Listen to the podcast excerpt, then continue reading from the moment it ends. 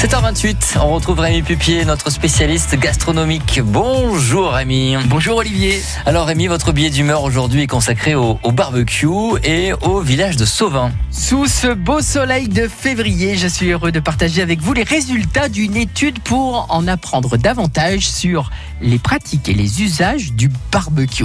En fait, il en ressort notamment que ce loisir plébiscité par 3 Français sur 4 est de plus en plus pratiqué à l'année pour des recettes gourmandes et originales.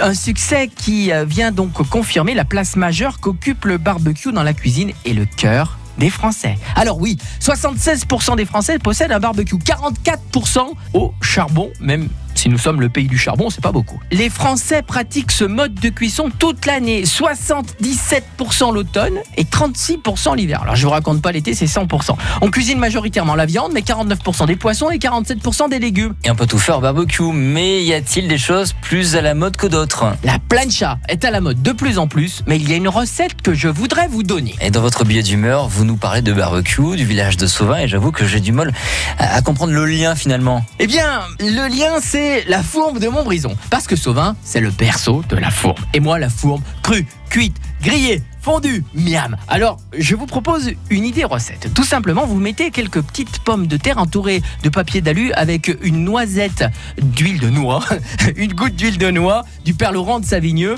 ou alors du moulin des maçons de Saint-Bonnet. Vous le mettez dans du papier d'alu, vous le laissez au barbecue. Vous mettez quatre tranches de pain de votre choix, principalement du gros pain forésien avec la filière locale et quatre tranches de fourme de Montbrison, quatre noix. Vous mettez ça sur votre barbecue et parallèlement vous mettez des petites girolles, des allumettes de lardon, du beurre de chez Gérintes et puis une cuillère à de miel, à café de miel, mettez du sel, du poivre, vous faites votre petit assortiment et ça s'appelle une tartine qui s'appelle la savignolaise. C'est une spécialité de Sauvin. Une tartine avec de la fourme de Montbrison, des lardons, du ça peut être que bon. Allez, régalez-vous, vive la Loire, vive la fourme et vive les barbecues. Merci Rémi Pupier, on vous retrouve quand on veut sur francebleu.fr pour